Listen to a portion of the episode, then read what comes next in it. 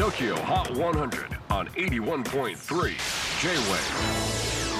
クリス・ベプラーです。J-WAVE ポッドキャスティング TOKYO HOT 100、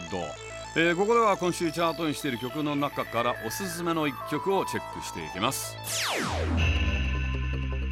今日ピックアップするのは82位に初登場44メモリーズソウル生まれ東京育ちというバックグラウンドを持つ歌う DJ44 えー彼女は日本語と韓国語を巧みに使い分けますが2年ぶりとなるこのシングル曲は日本語がメイン。韓国語はブリッジのパートに少しだけ入っています。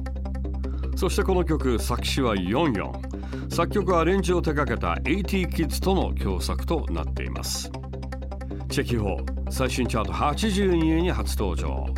44メモリーズ J-WAVE PODCASTING TOKYO HOT 100